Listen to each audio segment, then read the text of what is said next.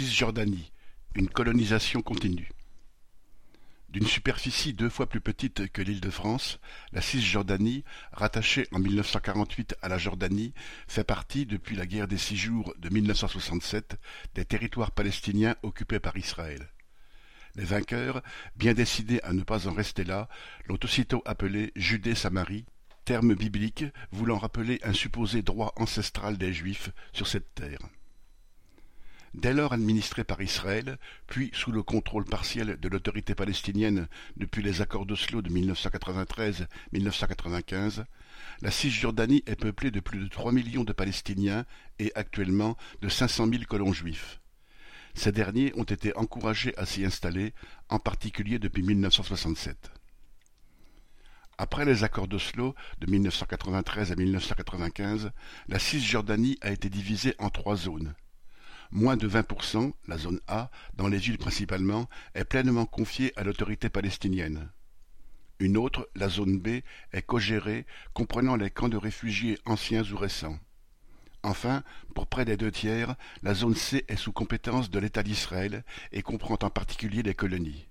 Yitzhak Rabin, premier ministre travailliste d'Israël et acteur majeur d'Oslo, se félicitait d'un accord encadrant la collaboration entre l'armée israélienne et la police palestinienne dans les territoires occupés.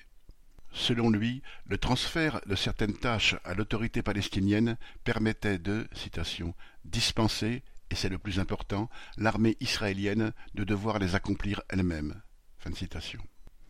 De fait, après 1967, l'implantation de colonies a été continuelle, sous forme de colonies légales, du point de vue du pouvoir israélien, ou d'avant-postes sauvages, protégés néanmoins par l'armée. Financées par des fonds publics, les colonies bénéficient d'avantages fiscaux importants et d'infrastructures installées par l'État. Cette absorption progressive du territoire palestinien, au détriment de ceux qui le peuplent et y travaillent, s'est accélérée sous la pression d'une droite partisane du Grand Israël. Elle est devenue un étendard pour les gouvernements de droite dirigés par le parti Likoud, a fortiori sous l'influence de leurs alliés d'extrême droite. Le retour de Netanyahou au poste de Premier ministre, en 2009, a sonné l'heure de la légalisation des colonies sauvages, implantées par des colons militants dans l'objectif de rendre de plus en plus impossible une continuité territoriale permettant la création d'un État palestinien.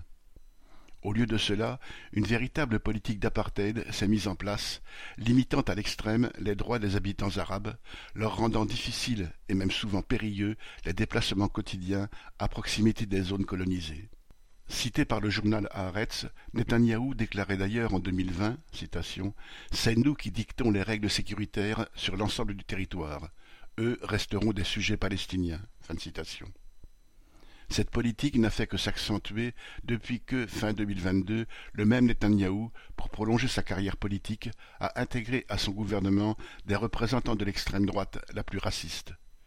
Celle-ci n'a fait que multiplier les agressions contre les Palestiniens de Cisjordanie et depuis le 7 octobre dernier, ces agressions se sont encore multipliées, venant des commandos de colons.